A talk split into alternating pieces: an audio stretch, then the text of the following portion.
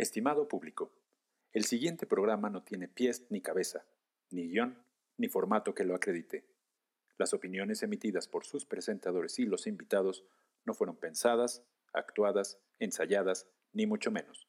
De antemano, una disculpita.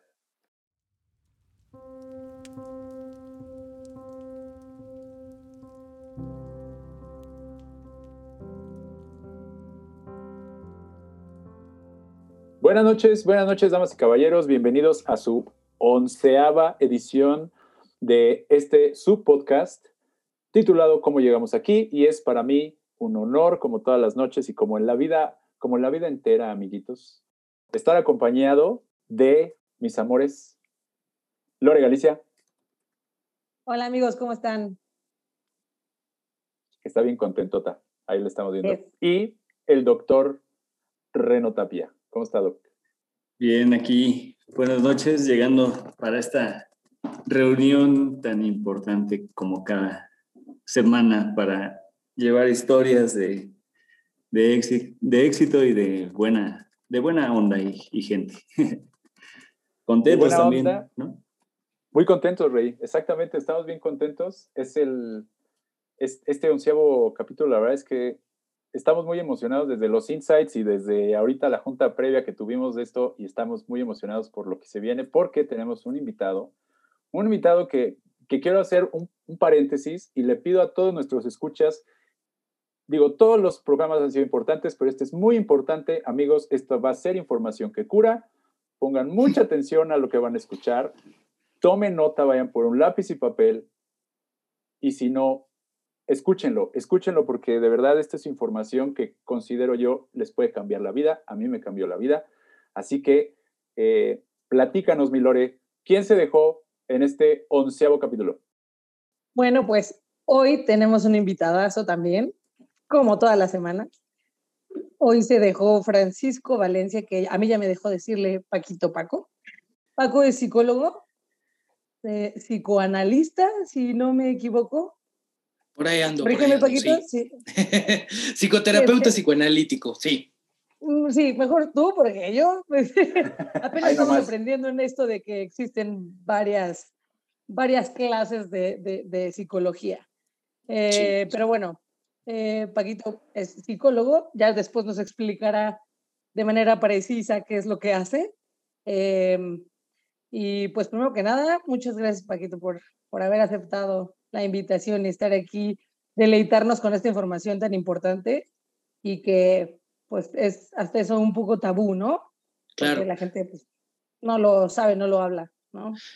Y, sobre todo agradezco la oportunidad y, y, el halago de esta presentación y sobre todo también el cariño con el que ustedes están emprendiendo este, este podcast, eh, Pablito, un conocido desde hace muchos años, siempre sonriente y siempre tendiendo su, mano franca para estos apoyos. Lore, Reno, también amigos que ya ahorita nos, nos conocimos y en este, en este clima de confianza espero que mis palabras puedan, puedan servir. Seguro que sí. Y divertir también, ¿por qué no? Sí, para no estar tan pues, solemnes. Eh, que ese es el objetivo de la, del programa, ¿no? Buenísimo, Reno, gracias. Y pues bueno, eh, vamos a empezar, vamos a empezar, eh, platícanos, Paquito, pues como este programa se llama, como llegamos aquí, pues tenemos que empezar, ¿no? Por ahí. Platícanos, Paquito, ¿qué haces hoy en día? Platícale al auditorio para que sepan, ahora sí que, para que se echen ese trompo a la uña, ¿qué haces hoy? ¿A qué te dedicas? Eh, platícanos yo eh, trabajo con el inconsciente y eso se manifiesta en varios aspectos de mi vida. Quiere decir que doy clases en secundaria, doy la materia de formación cívica y ética, orientación y tutoría. Entiéndase cómo estar en la contención, en la didáctica y la pedagogía con adolescentes. Esas son mis mañanas. Me gusta, me gusta iniciar las, las mañanas eh, con, con, esa energía hormonal de todos los chavos y las chavas y todo lo que podemos aprender de ellos. Después eh, doy terapia, soy psicólogo clínico, psicoanalítico eh, en el término de mi especialización. Soy psicoterapeuta desde hace 10 años, es algo que disfruto mucho, tengo mi consultorio privado y también ahora estamos en Zoom, nos hemos adaptado a estos cambios vertiginosos y necesarios. Y entonces doy terapia presencial y Zoom presencial con todas las medidas también que han sido definitorias y, trascendentes en, esta etapa que estamos atravesando todos, que está muy interesante. y ya como sobra tiempo y energía y, muchas ganas, también soy profesor universitario. Doy clases de psicología eh, online. Eh, eh, desde hace tres años siempre han sido online, nos anticipamos ahí un poquito y esos son los tres frentes que, que hago actualmente. Tranquilamente. Uh, sí, mira, este, estoy viendo un cuarto. Ahí estoy viendo. integrarme a los podcasts, yo creo que podría ah, ser una. no Nos van a tumbar la chamba, Paquito. o mejor hacemos una colaboración porque. estamos viendo, sí. Pues Capsulitas. estaría bueno. Paco. Hoy, hoy, mismo está haciendo tu debut. Mira. Pie derecho, Reno. Exacto. Pie derecho. Buenísimo, buenísimo, Paquito. Entonces, Platícanos cómo empieza esta, este, vamos a decir, este amorío que tiene el maestro Francisco Valencia con la psicología. Platícanos, Paquito, ¿en dónde empezó, dónde empezó tu historia? Principalmente en la prepa. Yo considero que ahí fue un, un punto donde gesta toda mi vocación. Yo quería ser actor. Principalmente me gustaba mucho el dramatismo. Secundaria, pastorela, que quién va a salir de Tenochtitlán, clamando. El niño del tambor. ¿Quién quiere ser el niño del tambor? Órale. No, marinerito, ya sabes, desde la primaria. Entonces me gustaban mucho las, las artes escénicas, pero llegó un punto en el que en la preparatoria ya tenías que ir escogiendo área y entonces ya tenías que irlo aterrizando un poquito más. Y yo creía que me iba a ir a arquitectura tengo un primo que en ese entonces estaba estudiando, vivía en, en casa, entonces yo sentía que los planos, las desveladas, ¿no? Poner el radio en la noche y tener todo este halo de misticismo de arquitecto me iba a, beneficiar. Y no, me di cuenta que había matemáticas y dije, ah, caray, eso va a estar medio complicado ahí en los cálculos. Okay. Fue Pablito una maestra de la preparatoria, una maestra de psicología, que en un ejercicio nos pidió responder algo muy sencillo. Nos estaba metiendo ahí este gol, porque realmente pues era una reflexión sobre nuestra propia vida y nuestras circunstancias, pero pues cuando eres chavo te dejas ir. Entonces eh, yo contesté y al final de la clase, acompañado de la calificación, ella daba terapia y me dijo que justo las reflexiones es lo que ella hubiera considerado o lo que ella hubiera puesto en práctica, ¿no? Entonces fue como algo pues muy representativo para mí fue un, día de, mucha felicidad, pero de esa felicidad que todavía no entiendes por qué, ¿no? Como ese frenesí de, mira, si soy bueno para algo. Y entonces, pues ya yo, yo estudié en la prepa 6 contigo y, con un café del jarocho y una dona americana, pues me, me pasé la emoción. Y ya después de eso, otra profesora muy querida de química en el examen final, porque pues química, ¿no? Por algo escogí psicología, y entonces me pasé al examen final y solo estábamos ella y yo. Y entonces me empezó a contar circunstancias bastante importantes y, sobre todo confidenciales de, su vida. Eh, fue desmitificar este lugar de los profesores que a veces nosotros no entendemos que también son personas o, que también traen sus angustias, ¿no? O que a veces pues tienen una vida personal y, nosotros juzgamos desde el me reprobó, me, pero había algo más Sí, sí, sí. Y, fíjate que hablándome de, cosas que le eran muy importantes, al final, pues me di cuenta y, reconocí que yo creo que ese fue mi primer insight, que podía darle contención a las personas escuchándolas y sobre todo no haciendo un ejercicio más que de escuchar. Allí me di cuenta que podía tener esa, capacidad. Muchas veces el prejuicio nos lleva a pensar que tenemos que estarle diciendo a los demás qué deben de hacer o cómo deben de abordar su vida, ¿no? O, lo que nosotros haríamos en su lugar. Exacto, exacto, exacto, sí. Y la verdad es que el aprendizaje fue siéntate, escucha y también sin ningún interés eh, de conveniencia, si bien química no era mi fuerte, yo lo menos que estaba pensando es que esa escucha iba a servir como para un intercambio que fuera más allá de lo humano y de lo empático. Entonces ahí es donde ya eh, defino que, que el artista en mí se iba a ir a descansar y pues eh, así fue como empecé. Buenísimo, buenísimo. Está, está, está, esto que dices de, de, de sin ningún afán, ¿no? De ningún interés académico, ¿no? Hacerle paro a la maestra de, platícame, yo te escucho, está súper interesante, ¿no? Y ya, digo, ya vamos a tener en la agenda de, del, del, podcast, tenemos ya ahí, eh, hemos tenido eh, profesionales de la educación y, y, vamos a tener otro cacho y, y, tienes toda la razón, o sea, se nos olvida mucho que los maestros, de hecho Reno vive con una maestra, los maestros también son personas, ¿no? Y también pues también sufren, también pagan la renta, también se les descompone el coche, también se pelean con el marido, ¿no? Entonces, buenísimo, buenísimo, Paquito. Y bueno, ¿te das cuenta de eso? Dices, ahora sí, a la maleta el, Paquito actor. Sí, eh, lo faramayoso no se me quitó, pero, pero sí. Oye, Paquito, pero una cosa también bien importante que yo creo que hay que puntualizar ahí es, es la parte de esa parte que, que comentas que, que, te sentiste bien, que te sentiste feliz de una forma extraña, yo creo que es un punto clave en la vida de alguien, ¿no?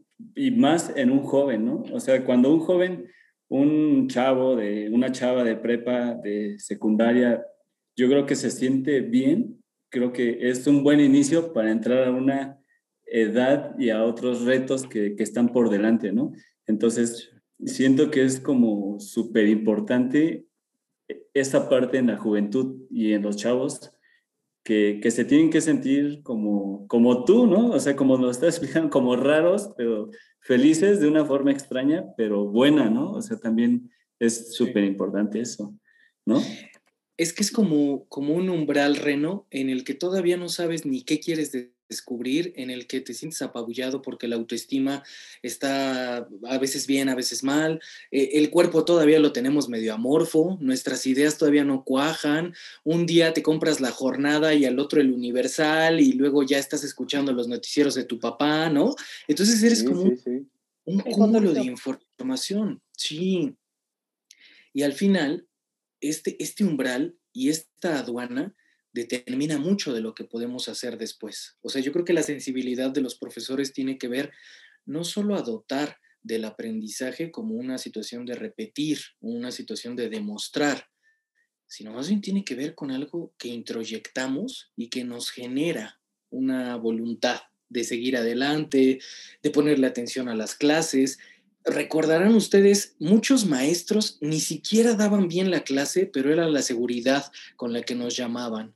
¿No? Yo recuerdo maestro, mi maestro de español de la secundaria, lo menos que nos daba era literatura, nos enseñaba otras cosas de la vida, música, nos ponía discos, pero siempre era esta parte afectiva, nos decía galán a los chavos. Entonces, ese, ese pequeño boost que te da alguien y que no lo entiendes, pero que después sabes que sostiene algo, yo creo que es lo que, lo que reconocí, Reno. la capacidad de sentirme bueno para hacer algo y sobre todo algo que estaba yo involucrado y que estaba consciente que lo estaba desarrollando, ¿no? Porque a veces hacemos las cosas porque te lo dicen y ahí sales con el diploma, o ahí sales con la medallita, o, las expectativas de los demás, ¿no? Cumples y cubres lo que los demás esperaban de ti. Pero yo sí creo que ese giro de la vida es cuando tú te das cuenta que tú la giraste o que tú ayudaste a, que la llave hiciera una palanca, ¿no? Y entonces eso está bueno. Oye, Paquito. Sí, lo haré. Y, o sea, eso te pasó en la prepa y tú te diste cuenta que era algo que podías hacer. Cuando ya empezaste a estudiar, cuando terminaste la carrera, cuando empezaste a dar terapia, o sea, bueno, ahora que ya llevas rato haciéndolo, ¿qué piensas ahora de eso, no? De lo que haces, o sea, sigues sintiendo esa emoción, ahora que ya tienes todo el conocimiento, dices, me gusta, me encanta, por sí y por qué, ¿no? Creo que a lo que me dedico también tiene mucho que ver con el dinamismo y con la originalidad de que no hay dos días iguales. Entonces hay, un factor único que sigue siendo como el primer día. Eh, el estar con alguien que considera importante lo que dices y que tú respetas lo que te está confiando, creo que es una mística que, nos eh, une y que también nos conecta a, a, muchas formas y muchos entramados que a veces no nos damos cuenta. Entonces, cada que yo voy a dar terapia o que me conecto ahora para dar las clases, es esa expectativa de saber ahora cómo vas a conectar y desde dónde. A veces desde una broma, a veces desde el mal humor, a veces desde solamente escuchar a alguien que llora, a veces escuchar que nuestros papás y nuestras mamás tienen la culpa absolutamente de todo lo que nos sucede en la vida, ¿no? Pero que los amamos profundamente y que no podemos hacer ahí algo, algo divisible. Entonces, sí, esa se, se conserva mucho, sobre todo yo después, ahí en los giros de la vida, Lore, terminé en un consultorio en Coyoacán, trabajando muchos años. Y entonces era una metáfora bonita, porque ese café del jarocho, ya cuando tienes un título, sabe rico y, tiene un calorcito especial. Eh, desvelarte, trabajando, estudiando y conocer Coyoacán en las mañanas con un café sigue siendo una de mis eh, actividades favoritas. Buena onda. Y es que justo, o sea, se divide como en dos partes, ¿no? O sea, una es la parte que te gusta a nivel personal de la satisfacción personal que te da el ejercer esto que siempre supiste que querés hacer y la otra es la importancia que tiene para los demás, ¿no? O sea, cómo les ayudas y cómo eres parte clave de ese cambio que va a generar una persona en su vida, ¿no? Y sobre todo, como decía Reno, en etapas vulnerables. Hay, hay pinzas, o sea, en la vida a veces las intervenciones o las interpretaciones que haces sobre alguien no pueden ser sobre el egoísmo de tu ego, de querer resaltar, ¿no? O que yo me ponga en pose de nombre, las obras completas me las sé de memoria y en alemán antiguo, ¿no? No, pues no. O sea, yo creo que Freud ni siquiera buscaba eso. Eh, tenemos falsas ideas a veces de las técnicas, ¿no? Nos, encanta ser ídolos y nos encanta organizarnos como si fuéramos grupos dogmáticos donde alguien tiene la verdad. Y cuando te enfrentas que alguien está buscando su propia verdad, ese es un reto muy importante y sobre todo la verdad es que soy adolescente. A mí me molesta mucho cuando colegas les dicen a los chavos, no, es que no es el amor de tu vida, vas a ver cómo estos te, te, acaban de cortar, te vas a reír de esto. No, hombre. En ese momento es el amor de tu vida. En ese momento ese adolescente conectó con alguien que no es de su familia. O sea, la magia de poder ver a alguien y que te permita abrazarle cuando se podía, ¿no? Este, este contacto mucho más, eh, pensemos los retos que ahora se nos vienen. de los codacitos al caminar, del, no, por favor, yo te invito tu sándwich, oye, ¿cómo? en la cooperativa, ¿no? todos esos yo creo que a la infancia y a la adolescencia se le resta importancia y cuando somos adultos damos una revisitación a ese, a ese pasado y nos damos cuenta que a veces hubo carencias o que a veces hubo dolores que no pudimos hablar con nadie y que necesitaban ni siquiera una explicación, necesitaban que alguien pudiera saber que no le estabas pasando bien y que no te criticara con que ibas a estar excelente en 10 años. Ahorita, ¿cómo me ayudas? Hoy por hoy, ¿cuál es el lugar que tengo en esta familia? creo que, esa es la importancia. Híjole, creo que no vas a tener que pasar la cuenta al, final del programa. ya, estamos, aquí en la introspección, casi, casi tomando terapia contigo ahorita. No, pero es bien importante esto que, que comentas, porque también, pues, como dices, ¿no? No todos los días son iguales y creo que cada historia, no, perdón, que cada persona es una historia diferente, ¿no? Entonces, yo creo que es lo que te atrapa ahí totalmente, ¿no? Y, y así como hay muchas historias, también puede haber muchos enfoques, Reno. Eso es importante. Hay una cultura en el país todavía muy arraigada de poner a los psicólogos, a los psiquiatras y a los profesionales de la salud mental eh, en una circunstancia muy alejada de lo que podemos recurrir o de cómo nos podemos acercar a ellos.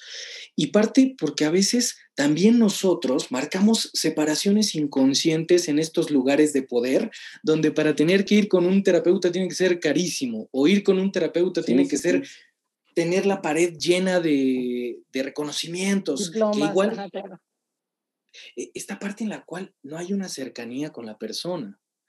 Hay muchos ejemplos.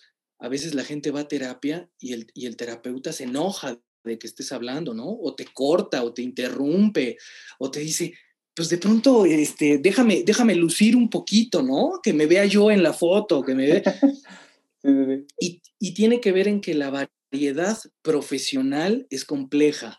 Hay corrientes que vienen de Europa, hay corrientes que vienen de Estados Unidos, el estudio del yo, el pensamiento del yo, y todos leímos El arte de amar, ¿no? Y todos decimos, From, es que es como una plantita que se va regando, pero después te cuesta trabajo conectar a, a From con Jung, ¿no? El hombre en busca de sentido, y luego Freud, y luego ya no sabes con qué tipo de técnica te puedes sentir cómodo. E, eso es algo importante que nos hace falta reconocer. Hay una variedad, pero sobre todo hay una variedad profesional. Dímelo. Yo, justo, y, creo que aquí estás tocando un, punto que es clave, ¿no?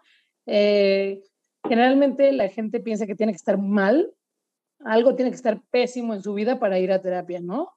Y, y, que no necesariamente es así. Y muchas veces también por el miedo a que me juzguen, a que, a que o, también simplemente porque crees que no va a funcionar, ¿no? Porque somos escépticos, decimos, o sea, si voy a ir a hablar con alguien, pues le cuento a un amigo y listo, ¿no? No tengo que pagar por eso. Este, y, y, y por eso como que no le damos esa importancia al hecho de que el tema de trabajar la psicología es tan importante como el trabajar la salud general, porque es parte de la salud, ¿no? Como cuando vas al dentista, como cuando vas al doctor a hacerte un chequeo normal, este, que no necesariamente tienes que estar pues pasándola mal, ¿no? Incluso, sino simplemente es como una ayudadita a, a ser una mejor versión de ti mismo, ¿no? Pero, ¿cómo haces para saber? O sea, para empezar, qué tipo de, terapias existen y cómo saber cuál es la que está mejor enfocada para mí. ¿Cómo, cómo, cómo podría saber eso? Ayúdanos, Paquito, por favor, a entenderlo.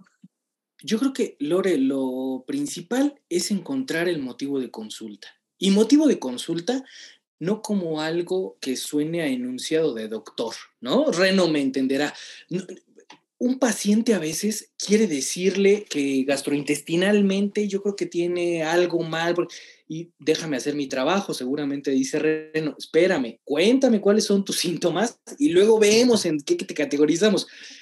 Yo creo que es bien importante que tu motivo de consulta primero sea genuino, que sea tuyo, no que lo que te haya dicho tu amiga, no lo que te haya dicho el novio, no lo que te hayan dicho tus padres, sino eso que nos resuene y que decimos, chance y sí soy yo el que se las está buscando así, chance y sí soy yo el que estampita repetida no oye en el álbum, digo yo, chance y a mis, ¿no? Chance y mis amigos, pues todos se llevan muy bien, pero a mí es el que me sacan del grupo de WhatsApp. El motivo de consulta tiene que ver, Lore, con algo que no sientes confort, algo que está llevándote al displacer, algo que ocupa ideas rumiantes que traes todo el día, que no puedes procesar, que ya te vas a dormir y que estás todo duro y dale, duro y dale, ¿no? Yo creo que ahí ya encontraste algo. Después tenemos que reconocer, por ejemplo, por mencionar algunas, la terapia cognitivo-conductual. Tiene un perfil en el cual hay varias estrategias, hay varias técnicas, se siguen caminos muy trazados, ¿no? Los, terapeutas, los colegas, tienen esquemas de trabajo en los cuales plantean, según las afecciones, los trastornos o los malestares, un camino más o menos definido. En la cognitivo-conductual, como su nombre lo indica, todo lo que haces o todo lo que representas, pues tiene un factor, a veces eh, se les da puntaje, a veces hay factores de economía de fichas con los niños, por ejemplo, a veces hay contratos, a veces hay acuerdos, en fin, tiene que ver mucho con el aterrizaje. Y a mucha gente le funciona porque también son seres racionales en extremo o personas que dicen, a mí la platicadita, pero con un plan, ¿no? Yo, yo, yo tengo mi agenda siempre enfrente todo el día y así me gusta la vida. Bueno, pues entonces cognitivo-conductual. Después hay, hay otra, otra posibilidad. Hay terapias sistémicas y familiares que tienen que ver mucho más en ver los bloques, los contextos o las personas e interacciones que van determinando mucho acerca de cómo nos sentimos esto no se confunda. De pronto hay ahí otras corrientes que parece que te llevan a toda la familia llena de extraños, ¿no? Y te piden que les hables, los abraces, les des cojinazos, les grites en la cara y les cantes su precio. Esas no son corrientes terapéuticas, o sea, esas son derivaciones que a la gente le pueden servir o no, pero que no están en un rango profesionalizado y que no están sobre todo reguladas ni supervisadas por ningún tipo de, de aval técnico o científico. Y, cuidado, porque ahí la gente se desborda, hay brotes psicóticos y pueden tener cuidado, ¿no? Y después también podemos tener terapias más como la narrativa. A mí me gusta mucho escribir. O sea, yo lo que quiero es que a partir de lo que desarrolle mi mente, me vayas diciendo y me vayas ayudando a encontrar huellas, vaya viendo yo no se confunda con la grafología, sino más bien con cómo estructuro mis pensamientos y los voy plasmando, ¿no? Entonces, tenemos todas estas eh, posibilidades y la psicoterapia psicoanalítica, ahí va eh, el gol para lo que yo hago, la psicoterapia psicoanalítica se fundamenta en hacer consciente lo inconsciente. A veces no hablamos las cosas, a veces actuamos las cosas, repetimos las cosas. Y entonces, en el tipo de terapia que yo hago, escuchamos, hablamos, le damos cabida al silencio. Y nuestro objetivo principal, además de, de poder reconocernos, y poder ser un poquito más sensibles y más empáticos a todo lo que nos sucede, es reducir el displacer. Pensémoslo así de concreto. Eso fue lo que a mí me atrapó de la psicoterapia psicoanalítica. Hay un esfuerzo y hay un compromiso con sentirnos mejor. Y tiene otras características, por ejemplo, no hay, no hay un plan tan estructurado. Que, que, que, que creo que eso es, eso es bien clave, ¿no, Paquito? Porque ahorita hablas de compromiso. A, mí me queda muy, muy, como muy, muy claro, ¿no? O sea que este, de repente puede salir por ahí alguien que dice, no, yo fui a terapia y este, yo hice hasta llorar al doctor cámara, güey, ¿no? O sea, pues el chiste es que te ayudes tú, o sea, el chiste es que saques lo que tengas que sacar y también debe haber gente que va a terapia y nada más le dice al terapeuta lo que quiere escuchar, pero porque no se está atreviendo a, a rascarle, ¿no? A rascar, de verdad llegar a la, a la raíz del displacer, como dijera aquí Paquito Valencia, ¿no? Entonces... Freud hace muchos años y hoy yo aquí parafraseándolo nomás.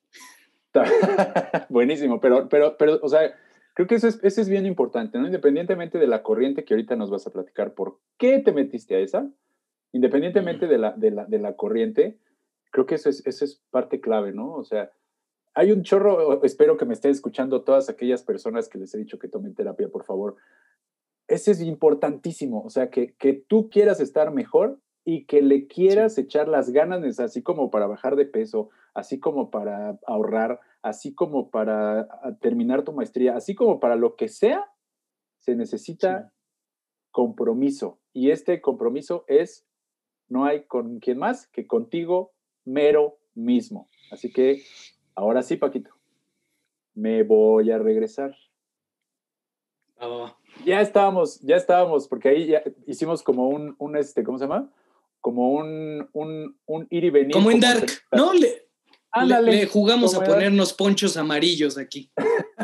Ándale, exacto, como película de Tarantino, ¿no? Fuimos y venimos en la trama, pero ya nos platicaste, Paquito se sintió muy bien en la, en la prepa cuando tuvo el acercamiento con, con, con la maestra, dijo, de aquí soy.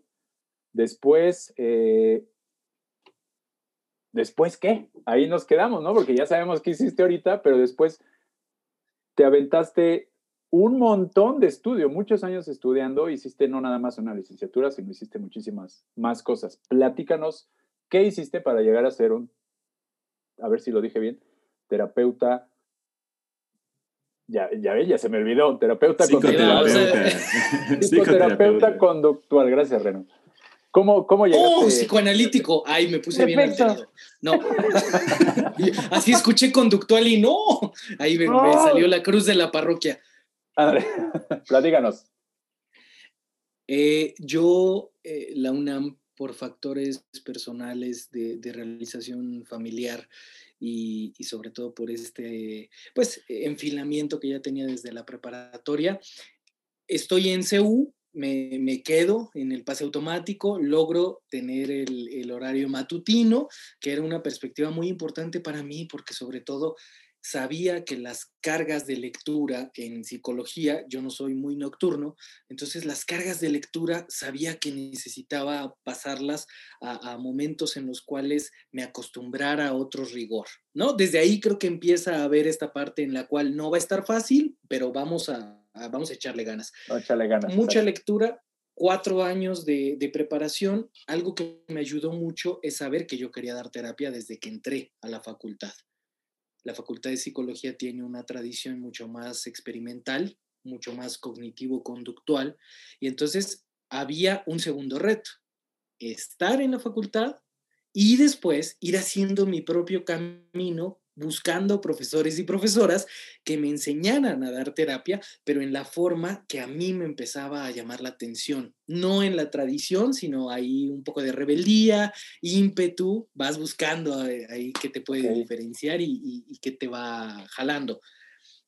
Cuando termino, en los últimos semestres, la doctora Ampudia, que yo atribuyo es mi mentora, ella me invita a trabajar en proyectos de investigación PAPIT se llaman los de la UNAM, y entonces te dan la posibilidad de profesionalizarte y sacar datos reales para las tesis en las que te intereses. Yo estuve en proyectos de maltrato infantil. La recomendación de la doctora fue, vamos a entrarle. Eh, un terapeuta no se hace con vientos calmados. Nadie nos prometió un jardín de rosas, entonces hay que ver si, si podemos atravesarlo y, sobre todo yo estuve en el albergue de la Procuraduría de Justicia del Distrito Federal. Esa fue mi, mi primer acercamiento de contención ya trabajando eh, para la doctora y para la UNAM con el respaldo de CONACIT, ¿no? Tres instituciones que ya te están pidiendo reportes profesionales, que ya no es de creo que o, o me acuerdo, no, no, no, ya son dictámenes que tienen un poco más de, de complejidad, fueron proyectos donde yo aprendí mucho. Esa transición, lo esperado es que te gradúas y ya nos sentimos con el saco de los parches y la pipa, ¿no? O sea, ya estás yendo a comprarte la pipa para ponerte en pose interesante y no, yo lo que, lo que aprendí es que acabando la licenciatura, tenía yo que continuar y tenía yo que estar sobre todo en, en, donde la acción requería de nuevas estrategias y lo complementé muy bien porque había unos seminarios. Entonces, cuatro años de la licenciatura, tres años en este proyecto, tres años continuamente investigando, tres años realizando trabajo de campo, Sinaloa, Morelia, el norte del país, Acapulco, la Ciudad de México. Entonces íbamos y veníamos, Cancún, al mismo tiempo evaluábamos universidades y eso me servía muchísimo porque dábamos perfiles y aprendí a aplicar pruebas psicológicas eh, al, cierre ya en el ámbito profesional. y después de todo eso, todavía no estaba listo para la terapia y tuve que hacer un concurso de admisión para la maestría. Y la elección de la maestría, siguiendo esta línea de trabajo, es, pues de infancia, ya le dedicaste tres años en campo, dos años en colegios, ahí fue donde también lo empecé a complementar, empecé a trabajar en escuelas, de eso que tocas tu currículum y como dice Lore, ¿y, y para qué me sirve un psicólogo? O sea, la primer eh, primaria donde yo trabajé, no había psicólogo. Y entonces fue pedirles que me dejaran ver y demostrar a ellos y a mí para qué un psicólogo en una escuela podía funcionar. Y después de eso, trabajé otro, otro tiempo en primarias, en secundarias. Tuve que capacitarme y tomar cursos para dar clases porque la SEP necesitas una, una certificación y ahí es donde la obtengo. Entonces ahí ya vamos otros dos años de estudio y después de eso ya es la, la maestría, otros dos años. Y entonces te vas, ya te vas, desde ahí ya te vas enfilando al trabajo con jóvenes, ¿no? Con con juventud, con niños, con adolescentes y, pubertos. Sí. Entonces, ya después, Reno, lo que ocurre es que me faltaba que los papás entendieran y supieran por qué era importante la modificación que estábamos haciendo emocionalmente con sus hijos y con sus hijas. Y entonces hay un nuevo reto. ¿Cómo le hablas a los papás para que entiendan siendo tú un terapeuta y no un amigo? ¿Cómo no eres la tía que opina acerca de que está bien que le des azúcar después de las seis? ¿Cómo no eres el compadre que le dice, si te vas a divorciar, cómprale un perrito, no le va a pasar nada, ¿no? Chale, ¿qué onda? Y entonces doy el salto y tomo diplomados ya eh, esa estructura por los horarios y por toda la, posibilidad que, yo tengo mis, mis escaletas de horarios semanales variadas, pues ya profesionalicé en los tiempos en los que yo quería, grupos de estudios sabatinos, en fin, di oportunidad a la psicoterapia para adultos, Reno. Y entonces ya tengo esos bloques consistentes y fue más por una necesidad de que los papás entendieran cuál era la transmisión de lo que estábamos haciendo en el consultorio, que es un espacio al final de cuentas incógnito en muchos sentidos para ellos, y me dio la posibilidad de reconocer que los adultos tenemos muchos bloques infantiles y adolescentes que necesitan ser trabajados. Entonces se cierra, se cierra el círculo. Buenísimo. Ahora pregunto, ya que tomaste o, que tienes experiencia, estudiaste y demás en como las tres etapas, digamos, más importantes, que es la infancia, la adolescencia y la adultez, eh, ¿en qué etapa crees que es la mejor para tomar terapia, no? Eh, yo creo que en la adolescencia, entre los 12 y los 17, seguro hay motivos de consulta, seguro hay ideas que te están pasando por la mente, seguro hay incomodidades y creo, Lore, que en ese periodo se hace una labor profiláctica, se hace la anticipación sobre todo de muchos esquemas que después cuajan raro de nuestra personalidad, de nuestras ideas sobre lo que es el amor, sobre lo que es la compañía, sobre lo que es el dolor, sobre lo que de verdad las prioridades emocionales pueden implicar esa, esa etapa en la cual vamos creciendo y descubriendo el mundo lejos de nuestros papás, en la cual ya nos dan chance de ir a casas ajenas, en la cual hasta te reconoces hablando distinto en la casa de tu amiguita, ¿no? Como para tener otros privilegios. Es un clásico en la secundaria que las mamás me dicen, pero en mi casa no es así, jamás hace eso. Pues no, señora, pues ¿qué esperaba? Y, y sobre todo también hay muchos prejuicios que la adolescencia no tiene nada que decir. ¿Hiciste la tarea? Sí. ¿Te conectaste a clases? No. ¿Quieres comer algo especial? No. Eh, parecería que hay monosílabos cuando detrás de los adolescentes hay todo un mundo que quiere ser revelado, pero que quiere ser revelado a partir del compromiso de los papás o de los terapeutas, Lore, para escuchar que hay allí cautivo. Qué pereza que... ¿Y por qué lo hiciste? ¿No? O sea, ¿por qué crees que llevas cuatro reprobadas? A ver, cuéntame.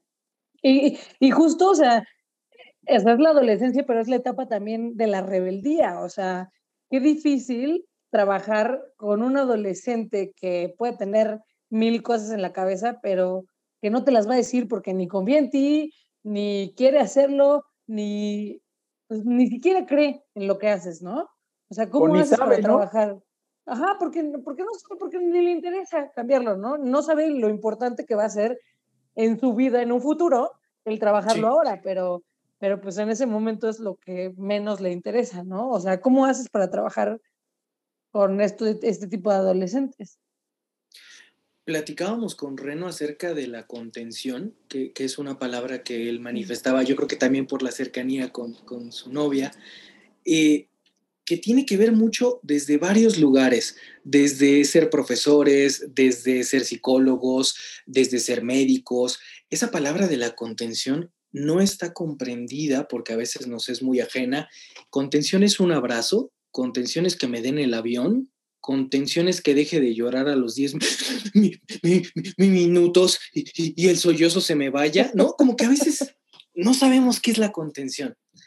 Y yo creo que lo que en este sentido Lore apunta de los adolescentes, contener es acotar y ocupar un espacio. Eso es contener.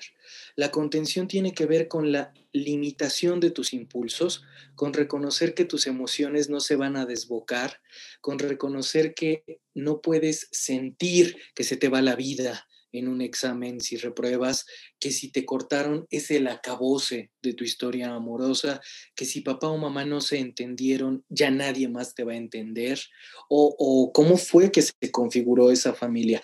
La contención tiene que ir más bien con un sostener, tiene que ver más bien con un estructurar no tiene que ver con este trabajo a veces de escultor. Ese es otro prejuicio eh, que algunos colegas malentienden, ¿no? Ah, mira cómo lo dejé. Ah, mira cómo... Y, de pronto es por hablar de, de ellos. Más bien tiene que ver mira qué feliz se va del consultorio, ¿no? Mira qué feliz me pidió que ya termináramos las sesiones, mira qué feliz entendiste que no le puedes estar azotando en la cara a la puerta a tu mamá, porque al final de cuentas no has recogido el monstruo de ropa de la silla que lleva dos meses allí. Entonces, si tú no entiendes que contención es hacerte responsable de lo que te toca y que hay causas y consecuencias en la vida, pues entonces no vas a poder dar el salto para mudarte a otro país, para buscar a alguien que valga la pena, para tener amigos que te traten bonito y que no te estén mandando por las cocas, en fin, tiene que ver con todo ese sistema de contenernos es más bien sostenernos, es más bien eh, poder escucharnos. Yo creo que ha, de haber muchos adultos ahorita haciendo todo, todo eso, ¿no? Adultos ya de treinta y tantos, cuarenta, dejando de todos modos su ropa tirada, haciendo sus berrinches, ¿no, Reno? Adolescentes de, de 40 y más, ¿no? apagando la cámara en el Zoom, ¿no? Es que me está fallando la señal. No, hombre. Llegando tarde a juntas. Claro, qué, sí. Qué fuerte. Y todo eso, Paquito, entonces, o sea, son, son cuestiones que, digamos, traspasadas de la adolescencia, o sea, son situaciones que no se atendieron en su momento, que no fueron, vamos a decir, contenidas en su momento, y que de adulto, pues eres un Lord lo que se te ocurra, ¿no? El Lord que, se, que fue y sale en los videos gritándole a medio mundo, aventándole la bicicleta al no sé quién. O sea, por, ahí, ah, por ahí va, Paquito. ¿Es, ¿Es eso lo que estamos viviendo en esta sociedad? El dolor, Pablito, revienta. En algún punto va a reventar. Cuando algo duele y cuando algo tiene una energía que no ha sido metabolizada, cuando no ha pasado por los procesos primarios del pensamiento, cuando no entendemos que el otro tiene un lugar en el mundo y no es ir avasallando su reputación, su dignidad, cuando, cuando todo eso se acarrea, ¿no? Que es una palabra más de tía, pero cuando se extrapola a otras instancias de, del inconsciente más, eh, más, más adelante, más adultos, pues sí, tenemos una conjunción, pero fíjate cómo se vuelve más difuso. Cuando ya somos adultos ya no vemos las cosas tan claritas, ya las vemos más borrosas, a veces ni siquiera ocurrieron como tal y ya tenemos una perspectiva muy arraigada de que quizás él me lastimó, ¿no? Ella fue la que me lastimó. Yo tenía muchísimo amor que darle. Es su culpa que no lo haya recibido. Es su culpa que me lo haya despreciado. Cuando no podemos entender en la adolescencia que el acto de amar es lo que tú puedes dar hacia el otro y si el otro lo agarra o lo sostiene, qué bonito. Pero si no, el acto de amar te hace una persona más amada, más amable. Y eso es lo fundamental. Entonces, para evitar que, el dolor rasgue, que lo trauma. También quiero, a, propósito, a veces las personas están casadas con estas palabras, ¿no? Es que eres bipolar, es que estás traumado, es que estás deprimido, ¿no? Todos estamos deprimidos. Para llegar a la depresión, ya pasaste por una distimia, ya pasaste por episodios que pueden ser de angustia, igual y ya dos ataques de pánico por ahí, estos términos que resultan muy pesados y lo traumático es como, como una roca que tenemos que evadir o que tenemos que escalar. Cuando a veces lo traumático es entender que ocurrieron dos cosas que cayeron simultáneamente al mismo tiempo y que una nos recuerda a la otra. Si así lo empezamos a procesar, pues otro gallo nos canta. Y es que ahí recae la importancia de, de empezar a, trabajar eh, con la juventud, ¿no? Que es justo lo que, lo que haces y lo, por lo que estamos aquí. Y, y, creo que es bien importante eso, todo eso que comentas. Y sí quisiéramos como empezar a ver cómo trabajas con los adolescentes o, o, o qué, es, qué es la importancia de trabajar con los adolescentes. Bien, eh, yo con los adolescentes y con los niños, cualquier menor de edad que va a mi consultorio y está entre los 6 y los 18 años, debe saber que la primera sesión voy a platicar con su tutor o con mamá o con papá o con los dos, porque debe de empezar la seriedad también de darles un respeto de seguridad y confianza en el consultorio. No puede ser que un menor de edad, ese es un buen tip para cuando busquemos también terapeutas para niños y adolescentes, debe de haber información previa que nos ayude a reconocer qué está ocurriendo. Tú no puedes poner a un adolescente a confrontar realidades traumáticas sobre su propio cuerpo o sobre lo que ocurre en el exterior, porque nada te garantiza que eso no desborde el cauce que ya venía. Es una inercia muy fuerte en la que puedes rasgar y puedes lastimar mucho más. Entonces, todos saben y yo me encargo de decirles también, a veces me los llevan ahí al consultorio como de, ah, no se va a acordar, ¿no? Ya empiéceme ahí a, arreglar el, detallito, Francisco. Y no, eh, esto se mantiene porque después de determinado número de sesiones, según la particularidad del caso, siempre hay retroalimentación con papá y mamá. Esa es la forma en la que yo trabajo. Siempre estamos pimponeando las ideas para que podamos integrarlas. No, de nada serviría, como les digo, pues yo no vivo en tu casa, o sea, nos la pasamos muy divertido y aquí podemos arreglar el mundo, pero necesito que las estrategias no porque me estén pagando, sino porque ellos son los responsables de tu vida y de tu bienestar emocional y entonces a ellos los tengo que comprometer. Y con los adolescentes hay un twist de entrada en el consultorio está lleno de juegos de mesa y, sobre todo tengo ahí mi colección de uno reno, muy a la orden, para cuando quieran ir a, visitarme. Vamos, vamos a la todos. Oye, una rana grupal de, de cómo llegamos aquí. ¿Cómo llegamos aquí?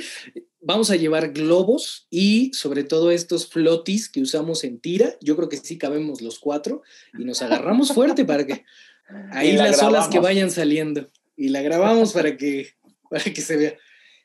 Y siempre se juega. Yo, yo la verdad es que mi novia eh, es arquitecta, vive conmigo y entonces de pronto le, le toca ver las sonrisas a veces o, le toca ver cómo, cómo llego del trabajo. Y, y ella me reconoce mucho y me dice, tú te vas a divertir y a jugar. Y sí, con los niños, con los adolescentes y con los adultos, ah, con algunos juego con la palabra, otros juego con plastilina, pero siempre jugamos con las emociones. Entonces mi trabajo es puro juego, en el mejor de los sentidos. Claro, claro. Oye, qué buena onda. Y con eso trabajas justo el hecho de lo que te decía, ¿no? De que para los adolescentes es muy difícil muchas veces como expresar lo que sienten, que incluso ni siquiera saben lo que están sintiendo ni por qué lo están sintiendo, ¿no? Entonces, esto que lo hagas tan ameno hace mucho más fácil que, que, inconscientemente saquen justo esto que traen, ¿no? Que es justo lo que decías tú. Es lo que haces, ¿no? Siempre. Pues, por eso, ¿no? Ese. Sí. sí. Muy bien. No, sobre todo, creo que algo que, que, a veces los adultos medio nos ponemos rancios es que todo debe de tener un objetivo final, ¿no? O sea, si, si saqué el Monopoly es porque debe de haber un ganador. Si estoy sacando el 1 es porque eh, debe de alguien sacar el toma 4 y ponerse eh, violento, ¿no? Si saqué el Jenga, no, espera. El juego en la terapia es la posibilidad de refrescar, es la posibilidad de flexibilizar, es tener pretextos enfrente para poder conectar, para poder escucharme. El marcador es lo de menos. El tiempo que tú le dedicas con la constancia y la dedicación a estar 50 minutos con otra persona, eso es lo que sostiene. La relación terapéutica tiene que ver mucho con estar a la misma hora, con saber que no te va a fallar. Uno de mis compromisos con los pacientes es eh, no recibir estas llamadas de cancelación y a veces tus amigos están haciendo una fiesta, a veces hay algo, un viaje que no puedes asistir, pero la relación terapéutica sostiene sí riendo, pero también sabiendo que hay alguien que está reservando un espacio para que yo pueda llegar con la absoluta confianza, ¿no? Que si dijimos martes a las seis, es martes a las seis, y los adolescentes valoran mucho eso. Mis, mis pacientes más puntuales son los adolescentes, porque ya le están jalando a la mamá y le están diciendo, mamá las llaves, mamá voy a llegar tarde, mamá Francisco no se recorre, soy un poco... Ah, eh, pues no, no un poco drástico, sino más bien soy muy responsable con lo que hago. Entonces, y cuestión de compromiso, ¿no? También hacia de ellos sí, hacia ti, generarles eso, ¿no? O sea. De pronto me dicen, Lore, es que llegué tarde porque no fue mi culpa, por favor, recórreme la sesión. Ándale, ándale, ¿no? Te prometo que ya me voy a portar bien, así como le hacen a sus papás. Cómprame el Nintendo, te juro que ahora sí lo hago la tarea. Ahora sí, ahora sí. Y algo importante es que reconozcan que si el terapeuta está poniendo límites claros desde un principio, es porque eso te va a sostener a poderle decir a tu papá, no me hagas esto. Y ahí hay una voz que reclama y ahí hay una voz que es capaz de confrontar de la manera más clara y directa y decir, no me quites mi tiempo, no porque sea Francisco, sino porque nos comprometimos colectivamente a algo. Claro. Y una cosa, yo, creo que también importante es que los chavos, eh, cuando notan que algo está cambiando en ellos de una forma como positiva, esto es como motivación, ¿no? Y permanencia, y, genera disciplina, y genera este, compromiso, genera... Cuando ellos ven que se están sintiendo chido, que se están sintiendo bien, y que no los juzgan por ser adolescentes, sino los juzgan, no los juzgan por, por las ideas que traen y esas ideas las empiezan como a materializar, como, como a llevar a su vida, o sea, a darle sentido a su vida. Creo que eso es para un chavo lo, mejor, ¿no? O sea, no sé si... Sí. si encontrar esta confianza, ¿no? Justo con, esta tercera persona, o sea, alguien. No, y que, hay y que hay un espacio, ¿no? Que hay un espacio que donde. y que te esté escuchando, ¿no? Justo. Y, 100%, ¿sabes? O sea, es como, este tiempo es dedicado a ti, date, ¿no? saca todos tus No hay celular, sí. Es parejo. No hay celular, no hay WhatsApp, no, eh, o sea, se suspende algo. Esa suspensión del tiempo en el cual hasta tu silencio vale, eso es algo pesado, eso es algo que, le damos una importancia y que necesita un registro. Es, es, bien importante sobre todo porque Pablito, Reno, Lore, nosotros estamos viviendo esa carta que nos prometimos en la secundaria y que nos decían, ¿dónde te ves? Y que nos decían, en algún momento yo quiero hacer algo para comunicarle a la gente ideas y quiero que la gente se ría y quiero que la gente pueda entender que hay muchas formas de comprender el mundo y que haya viajes y que haya dinamismo y que tenga buenos cuates y quiero una casa y quiero hijos y quiero perritos y todas esas aspiraciones es lo que en terapia sabemos que todavía se pueden cumplir. Esas cartas no tienen fecha de caducidad para mí. Eh, el hecho de trabajar con la adolescencia es saber que siempre viene un tren de vuelta. Y si se te pasó el primero y se te pasó el segundo, pues ya vendrán otros o le tendrás que hacer a pie tu propio camino, pero de que hay chance, hay chance.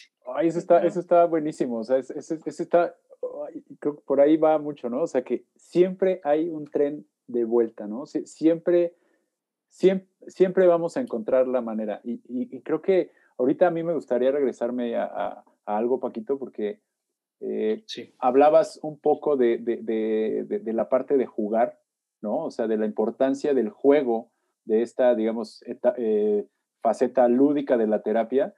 Y, creo que eso es, es, una parte bien importante, creo yo, desde mi perspectiva, de lo que nos define como adultos, ¿no? Y de lo que nos han enseñado, y lo digo desde una perspectiva muy personal, de, de lo que han, nos enseñado nuestros papás como adultos de tomar las cosas en serio. Y esas cosas, eh, de tomar las cosas en serio, nos impide de alguna manera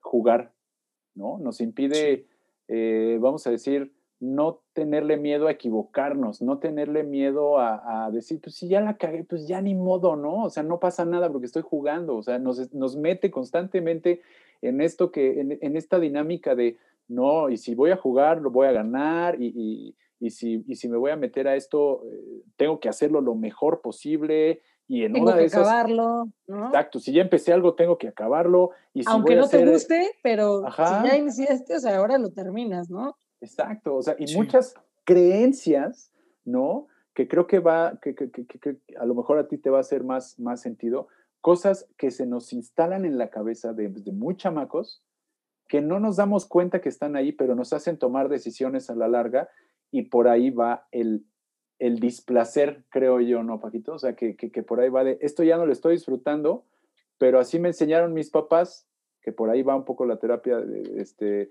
eh, de, de, de, que ya se me olvidó el término. sí, gracias. La psicoterapia psicoanalítica, justo, Pablito, es ese juego en el cual no hay un fin determinado. El psicoanálisis nos marca que el dinamismo que podemos tener entre nuestras instancias psíquicas es lo que nos mantiene vivos. ¿Quieres que algo deje de estar vivo? Déjalo quieto, dice Jorge Drexler. Tiene que ver mucho también con la enorme capacidad de entender que el juego es lo más serio que hay. En el juego hay reglas, en el juego hay tiempos, en el juego se necesitan dos. En el juego se necesita, incluso para aprender a jugar solo, necesitas entender que hubo alguien de tus antepasados que jugó, todo lo transgeneracional, decíamos hace rato de Dark, pero la importancia de que nuestros abuelos hayan tenido una historia y de que sepamos de dónde venimos, es fundamental en terapia saber cuál es tu origen para empezar a saber las reglas del juego.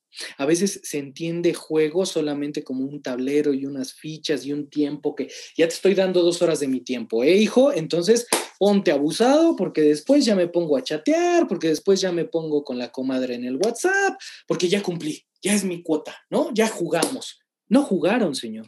O sea, no hubo una interacción en la cual haya una subtrama de las reglas. Winnicott, Melanie Klein, Freud, Derrida, muchos pensadores y, personas que se dedican al, al, psicoanálisis reconocen que en el juego está lo fundacional. Cuando esos primeros hombres aventaron una piedra y no era para lastimar, y era para llamar la atención. Las primeras historias alrededor de las fogatas, donde el juego es la creatividad. Incluso quería yo retomar, Pablito, decías, a veces la gente va y quiere engañar al terapeuta y usa mentiras, ¿no? Entonces a veces me pasa que después de cuatro meses me dicen, ¿qué te crees? Que ni siquiera tengo trabajo. Y entonces la devolución es, ¿qué te crees? Que si escogiste esa mentira es porque algo vamos a descubrir. Claro.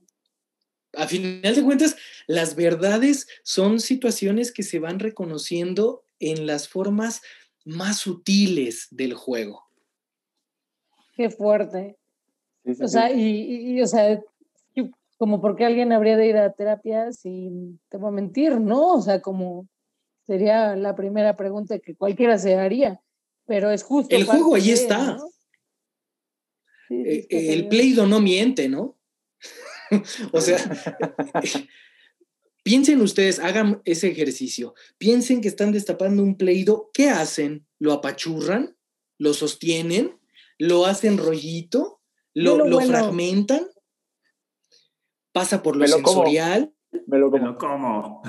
Yo lo vuelo y luego lo pachorro. Y todo, eso nos dijo algo de nosotros. Entonces, la posibilidad de ser personas que flexibilizan eh, las reglas y que podemos entender que el mundo es más allá también de nuestra casa, ¿no? Es más allá de lo que estamos conociendo, hay otras formas de vida, hay otras formas de amar, hay otras formas de hablar, hay otras formas, hay gustos, hay sonidos, hay, hay tantas cosas por descubrir que si hacemos niños y niñas exploradores que jueguen, pues imagínense el potencial que tenemos de poder hacer realmente transformaciones, no a partir nada más de la tecnología, sino a partir de la sensibilidad de conectar con el otro.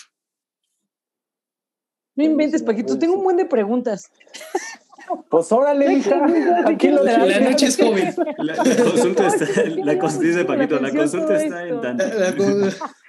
No, pero, y, no, y ni siquiera, bueno, no, sí, no, ni siquiera personales, pero, o sea, es que, o sea, me, me, me surgen un buen de dudas de, o sea, de todo esto que dices, me, me pongo a pensar en, en que, pues, puede que sean estos patrones, ¿no? Lo que, lo que mencionas de, y el por qué tan importante de la adolescencia, pero también puede pasar el tiempo y tú darte cuenta que, parte de lo que dices, ¿no? Que no todo es casa, que aunque vengas de una familia X, no significa que a fuerza, o sea, está escrito en piedra que tú tienes que ser igual, ¿no?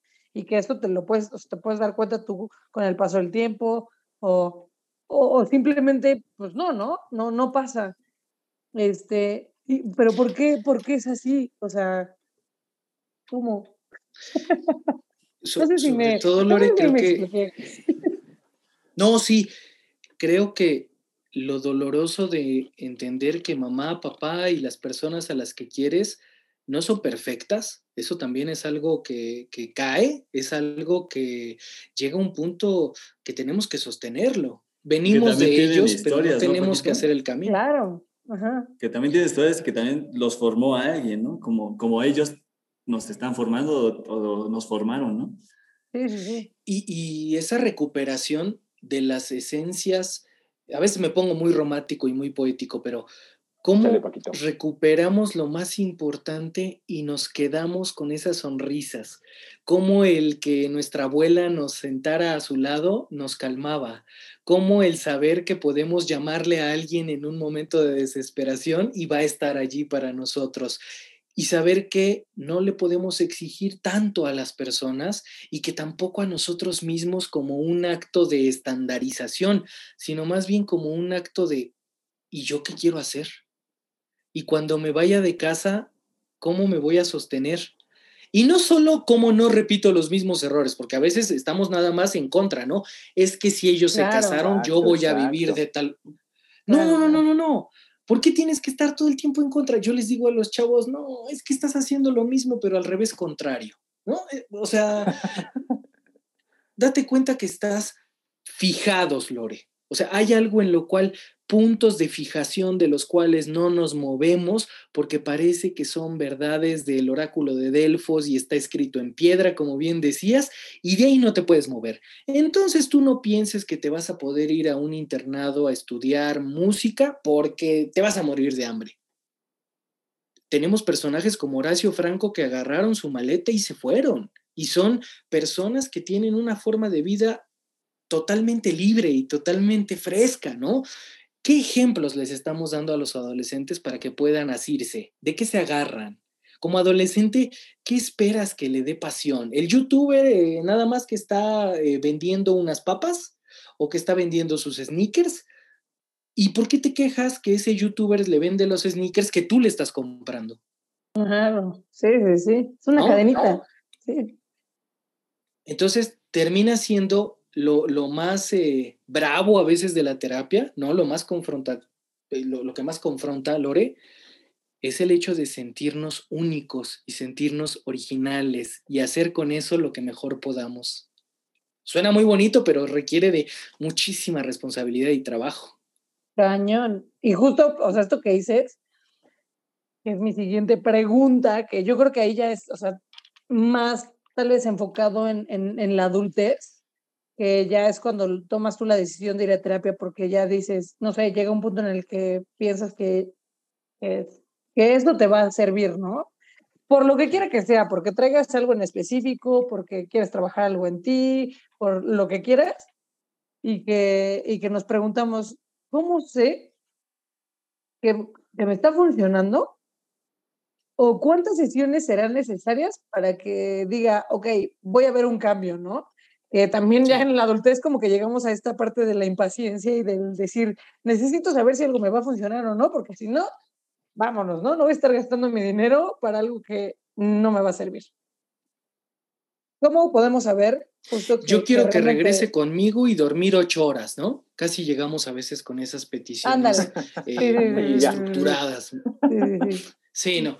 Y ya, ¿no? Y quítame la gastritis también de pasadita y que no somatice. En dos meses, yo creo. No, ya. Estas ronchas no las aguanto. Bueno, hazme un presupuesto. Un presupuesto de qué, ¿no? Sí, el estrés, ¿no? O no sé. O sea, mil cosas.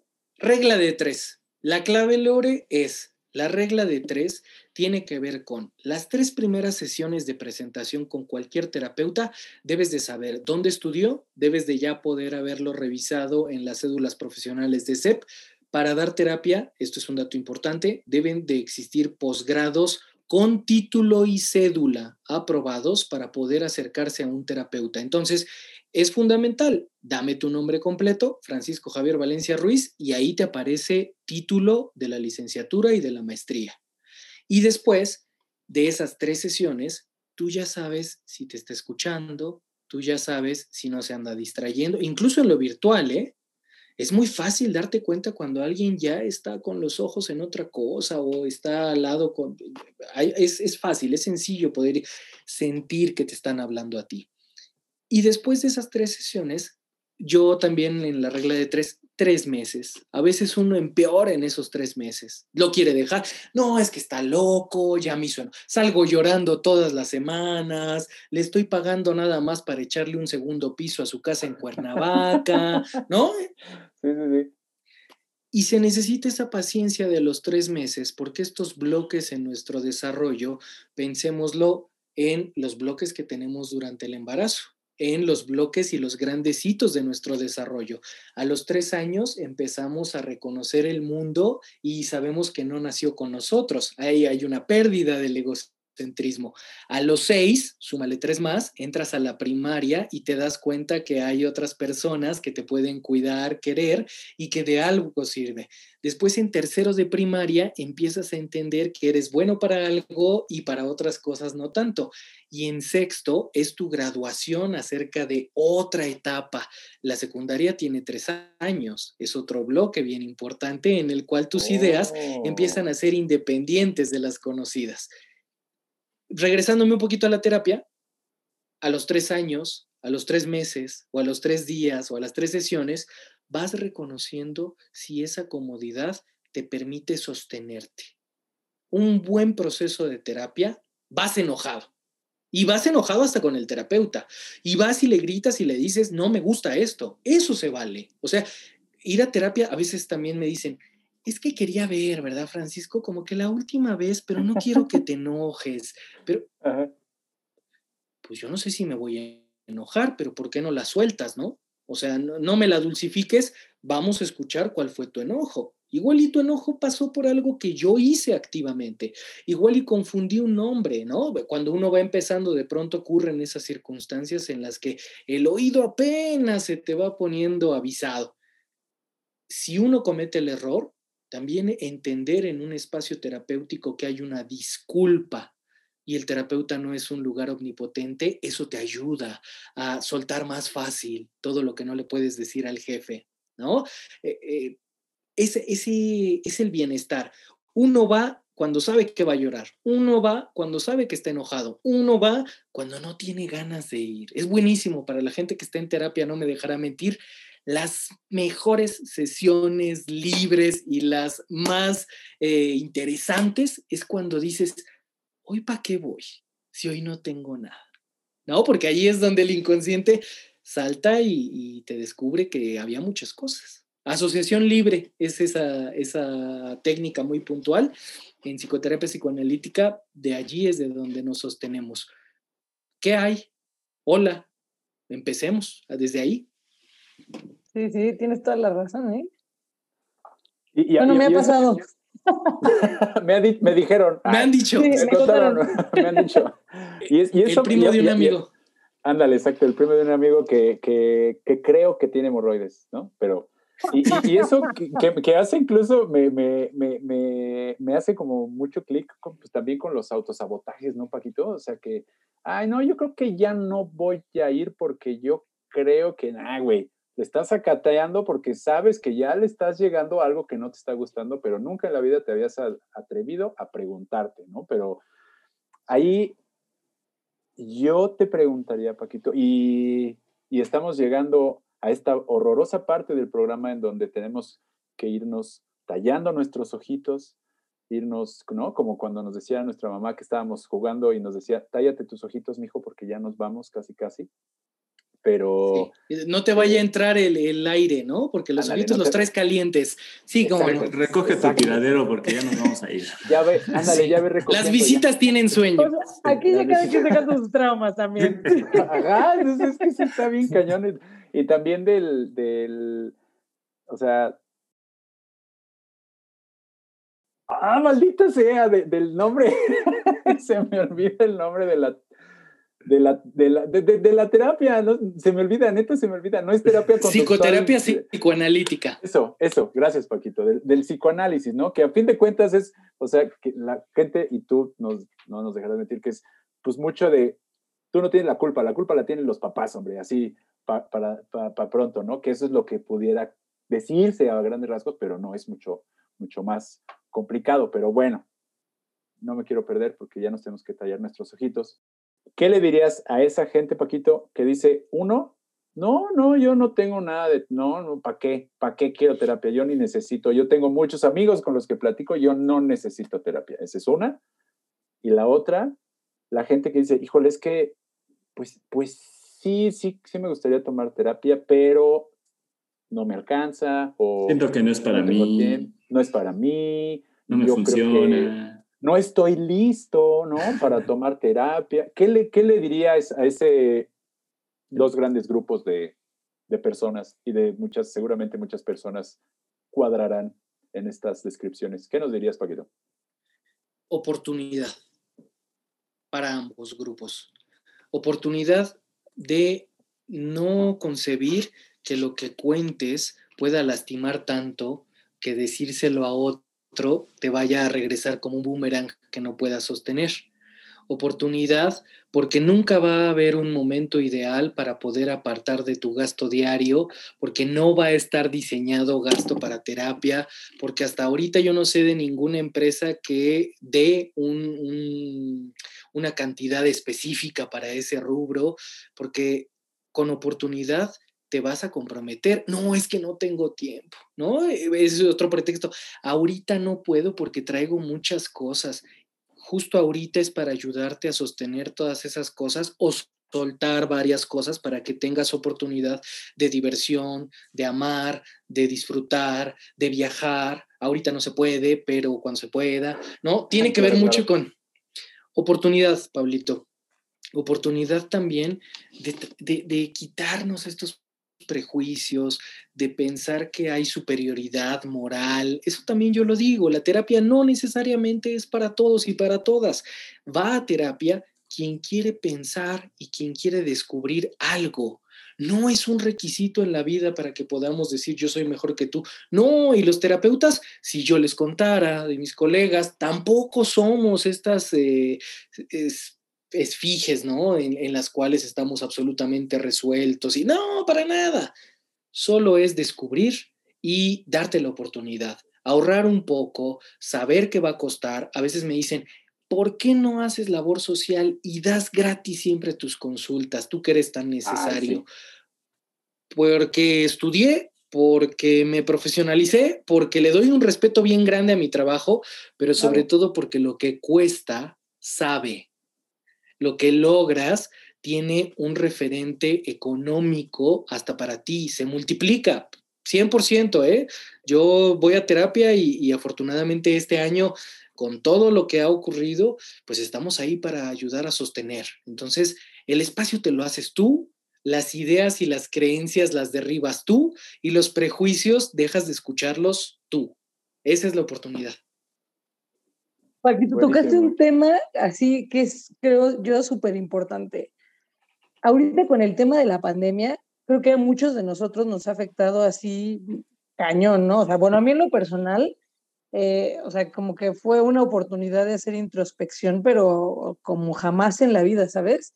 Yo siento que a mí me sirvió mucho porque era el, el, el estar conmigo misma, ¿sabes?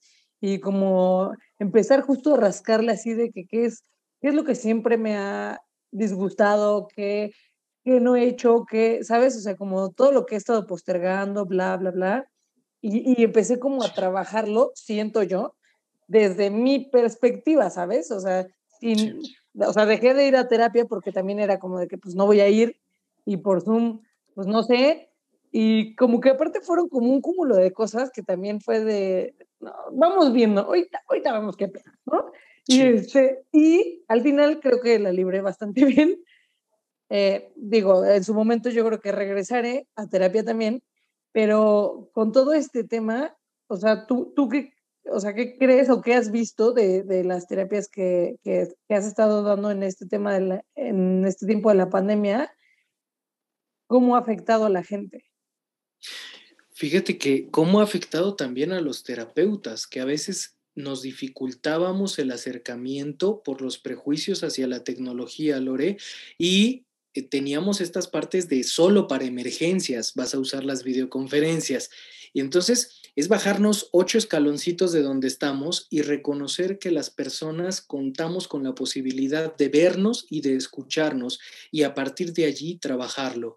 Todas esas personas que ahora están en casa, que pueden sentirse muy abrumadas, que pueden sentir que los días están siendo cada vez más pesados, el encontrar a alguien profesional es la clave, sobre todo a alguien que pueda darnos estos recursos para no sentirnos, pues ni modo, acostúmbrate que así va a ser la vida, sino más bien recursos de y cómo vamos a transformar y prepararnos, cómo vamos a, ponerle cara a este sentimiento que no es de antier.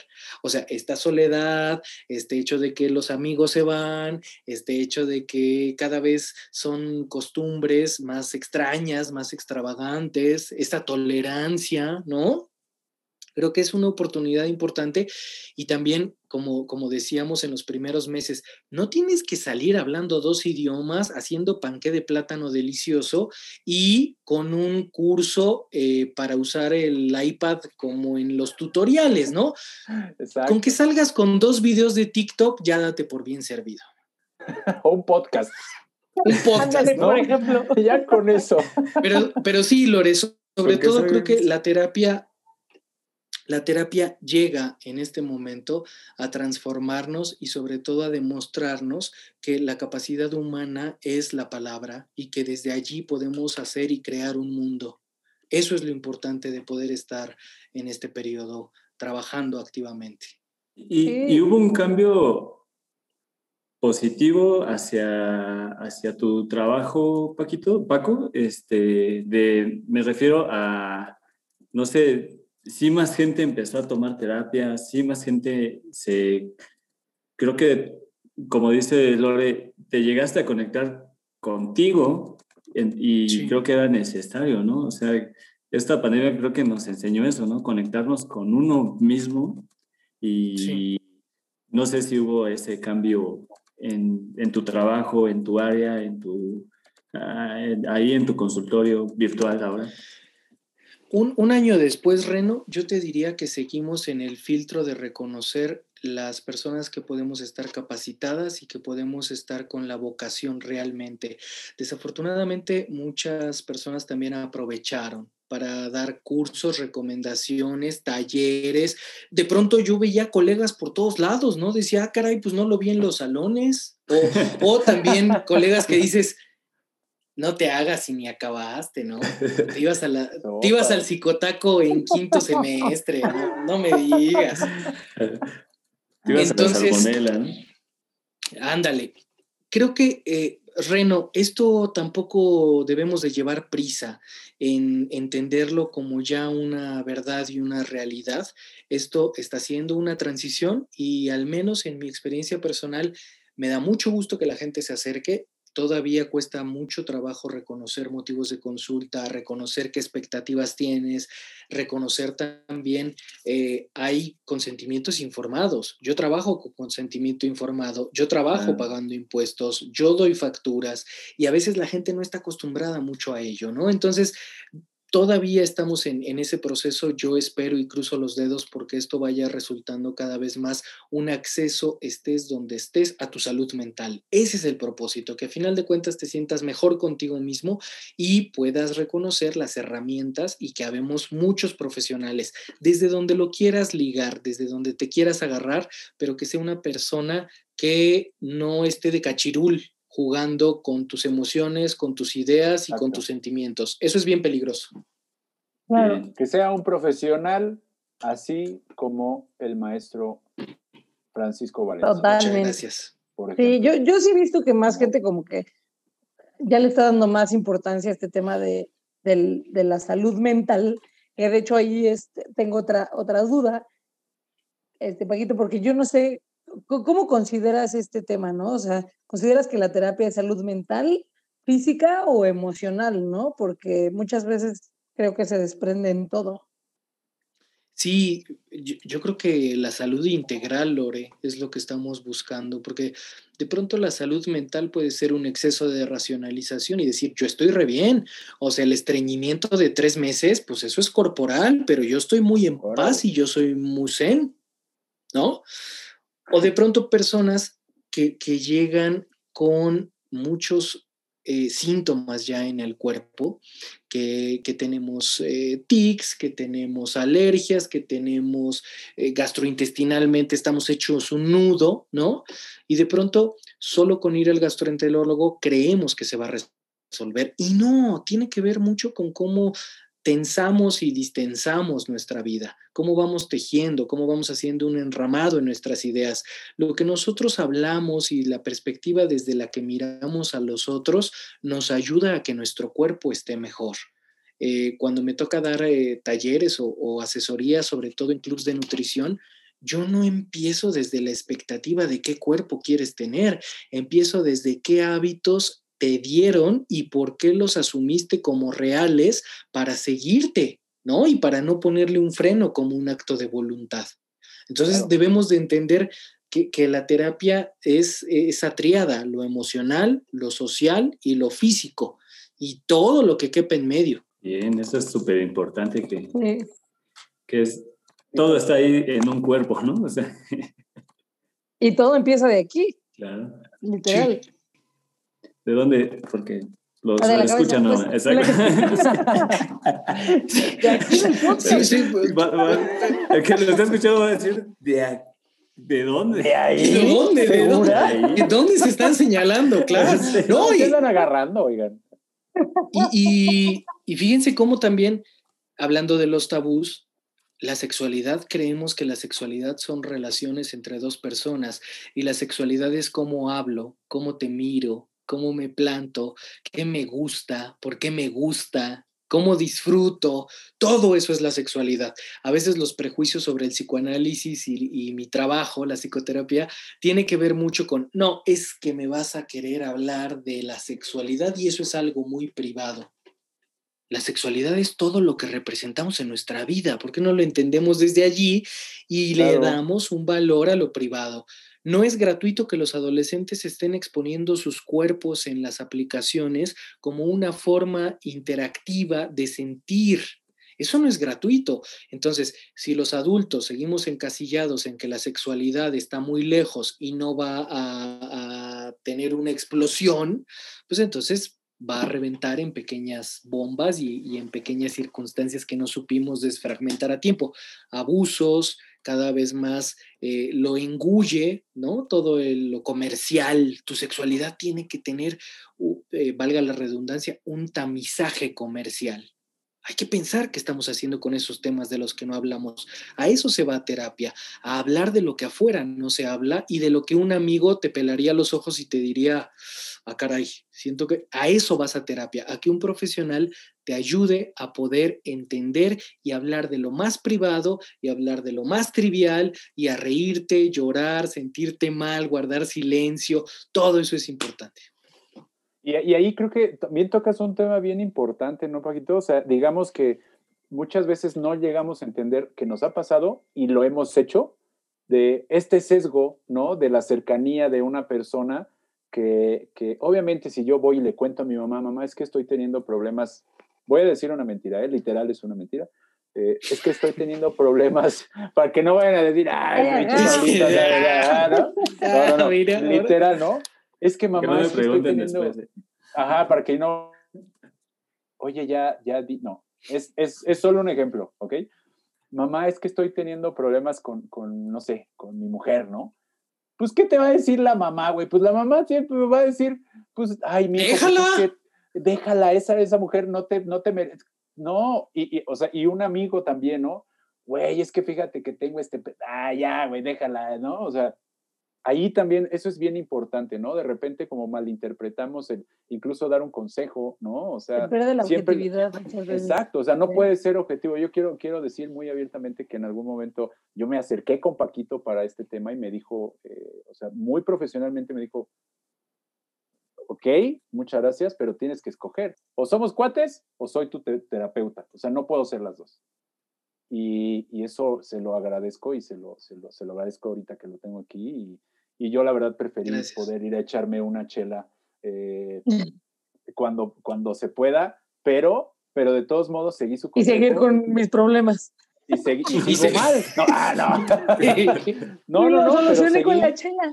Listo. y, ya, y, y, ya, pues me dedico al alcohol. Ah, no, no, la verdad es que en ese momento, o sea, Paquito hizo ese, ese acercamiento, me hizo esa recomendación, seguí las recomendaciones de un profesional, tomé terapia y bueno, el resto es historia, pero yo creo que eso también es importante, ¿no? O sea, la importancia de, de, del terapeuta como persona ajena, vamos a decir ajena porque después se va a involucrar en, o sea, no involucrar, pero sino va a entender de tu vida y te va a ir guiando por el, camino y, y, lo cual yo he de decir que cambia vidas. La verdad, la terapia eh, psicoanalítica, que fue la que, que, me tocó a mí, la que me acercó y la que me funcionó, nos puede cambiar la vida y de acuerdo también al, consejo del doctor.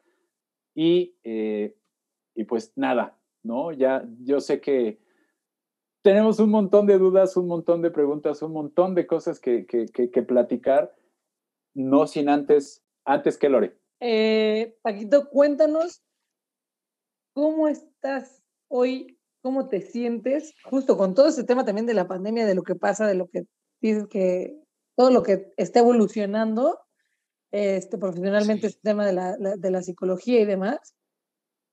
¿Cómo, ¿Cómo te encuentras hoy? ¿Cómo llegas hoy aquí, Paquito? La verdad, mm, contento y comprometido. Ha sido un año de muchos retos porque justo en noviembre yo decidí que iba a abrir el consultorio presencial con todas las medidas de seguridad, pero lo iba a abrir en este afán de, de apostar a que podía haber una ayuda y hay mucha incertidumbre. Hubo meses, días, semanas en los cuales pues el trabajo también, esta, esta tabla en la que nos posicionamos se movía, se tambaleaba, ¿no? A veces uno recalcula también la, ruta. Pero Lore, me, siento muy contento de estar aquí con ustedes, de sentirlos como amigos, de tener esta confianza y sobre todo de, de saber que podemos hacer cosas juntos. Creo que este podcast, como muchas otras cosas que ustedes hacen profesionalmente, nos demuestra que, el tendernos una mano es un rato de alegría, pero también es una promesa de que todo va a cambiar y todo puede ir a mejor y que cuando ese momento llegue, ojalá nos toque estar juntos y, compartirlo. Así, así me toca, así llego, así me voy y muy agradecido por sus palabras. Qué buena onda, Paquito. Yo espero que, que en un futuro podamos tenerte de nuevo por aquí con algún otro Encantado. Eh, cualquiera va a ser interesante, seguro, y vamos a tener mil preguntas más también, pero... Seguro que sí. sí. ¿no? A, la orden y, y, de verdad desearles muchos éxitos más, muchas reproducciones más, pero sobre todo muchas noches en las cuales tengan esta pasión y, y nos podamos mirar. Seguramente, seguramente, Paquito. Muchísimas, muchísimas gracias y y ahora sí, platícanos, porque seguramente después de este, después de este hitazo, que nos vamos a ir para arriba en reproducciones, este, platícanos, Paquito, ¿dónde te puede encontrar la gente que quiera, que quiera llevar, no sé, a sus hijos, que quiera ir uno mismo, eh, que quiera tomar terapia, que diga, ahí, ahí quiero ir yo a jugar con el doctor Valencia, en dónde todas estas personas que ya escucharon el capítulo, que dijeron, no manches, yo quiero ir con el doctor Valencia, ¿dónde te pueden encontrar, Paquito? 55 45 07 83 42. Ahí pues el contacto directo para citas. En ocasiones, como lo dijimos, apago el teléfono y no contesto llamadas cuando estoy en sesión, pero los WhatsApp a la brevedad serán respondidos. Muchas gracias. Perfecto. De todos modos, tengo yo entendido que tienes tu, tu página en Instagram, tienes un perfil Psicoterapia Paco Valencia, ahí también lo podemos encontrar. ¿Es correcto o no, Paquito? Sí, y en Facebook, psicólogo Francisco Valencia, psicoterapeuta, también allí. Perfecto. De todos modos, en, ahí en las redes sociales, cuando subamos este, esta la publicación, ahí vamos a poner las redes sociales para que lo sigan, para que, para que lo busquen y para que arreglen sus problemas, damas y caballeros, de una vez por todas. Y bueno, pues, eh, pues nos vamos, nos despedimos. Eh, muchísimas gracias, Paquito. Muchísimas gracias, Paquito, por, por, por, la, por tu tiempo. Eh, yo, ahorita estábamos diciendo fuera del aire que nos quedamos con un montón de preguntas y seguramente, como decía el doctor Reno, vamos a hacer un segundo capítulo, Paco, porque creo que y un segundo, y posiblemente tercero, cuarto y quinto. El consultorio de Paquito Valencia. Posiblemente Ándale, vamos a hacer una sección. se, me hace que, se me hace que te vamos a, este, te vamos a pedir permiso si nos quieres contratar a nosotros, porque no, está, está, es, es, muy, muy educativo todo lo que nos dices y, y pues pues nada más, muchísimas gracias, Paquito. A mí me da muchísimo gusto verte, verte tan contento. La verdad es que eres otra persona, he de decir en serio y en el mejor sentido. Eh, una cosa es verte cada que tengo la oportunidad de, darte un abrazo y decirte, amigo, ¿cómo estás? Y ver al, doctor Valencia, de verdad es, estoy abrumado con el profesionalismo de, este señor. Gracias. Eh, muchísimas gracias, amigo. De verdad me da muchísimo gusto que, que venga muchísimo trabajo más, eh, por, obviamente por ti y por la salud mental de este país que tanto lo necesita. Muchísimas, muchísimas gracias, Paquito. Valoro mucho sus, sus palabras, su tiempo y el que hayan pensado en mí y, y desearles siempre que ustedes y sus personas queridas conserven la salud. De verdad que, me va a dar mucho gusto vernos y encontrarnos. Los abrazo fuerte, fuerte, un estrujo grande y eh, voy a necesitar community manager porque ya vieron que soy una chafe, soy. eso, eso lo arreglamos. Yo te, yo te, voy este, a, recomendar a un, diseñador gráfico que conozco por ahí. Muchas gracias. Nada, también Paquito, de felicitarte de, por el trabajo que, que realizas en, los niños, en, los, en las niñas, en los jóvenes, en los adolescentes, que como bien dices, es una edad clave en la vida de, de una persona, de un ser humano y pues yo creo que no hay nada mejor que ayudar a alguien a construirse y a, y a ser, ¿no? O, o, a, o, a, o a, empezar a, a ver quién, quién, quién puede ser, quién va a ser. Y trabajar con jóvenes, niños, es lo mejor que pueda haber, yo creo. Entonces, felicitarte, gracias por, por, tu labor, por tu, por tu profesionalismo que también nos, nos, nos, compartes y que nos motivas, ¿no? Y ese es el sentido del, del programa, motivar a la gente a, que haga lo que quiera, ¿no? Entonces, este, pues muchas gracias por estar aquí y un abrazo. Otro de vuelta, Reno. Sí, muchas gracias, Paquito. En verdad que sí ha sido sumamente enriquecedor tenerte en, el programa. Y, y, justo, o sea, yo era justo lo que iba a decir por tu profesionalismo y creo que hablo tanto por las personas que, que tenemos esa curiosidad de, de, la terapia como por tus colegas, ¿no? Que muchas veces, como tú bien lo dijiste, eh, la gente a veces aprovecha las circunstancias para, para salir ahí de repente, ¿no? Pero es importante saber que, que no todos son igual de profesionales que tú, ¿no? Y se nota desde la manera en la que lo hablas y cómo nos, cómo nos explicas a estos simples mortales la importancia de la terapia. Muchas gracias, de verdad estoy muy contento y valoro mucho lo que me han dicho. Gracias. Gracias, Paquito. Ahora sí, amigos, muchísimas gracias, muchísimas gracias por escuchar esta onceava o décima primera edición de este podcast titulado eh, ¿Cómo llegamos aquí?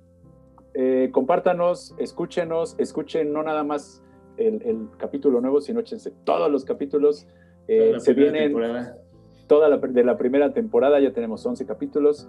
se viene un capítulo muy interesante donde vamos a contar cómo llegamos aquí nosotros tres, así que no se lo pierdan, no se lo pierdan, estén atentos, pero por lo pronto yo agradezco a la vida que me haya dado la oportunidad de grabar un capítulo más con mis hermanitos chulos, Lore Galicia.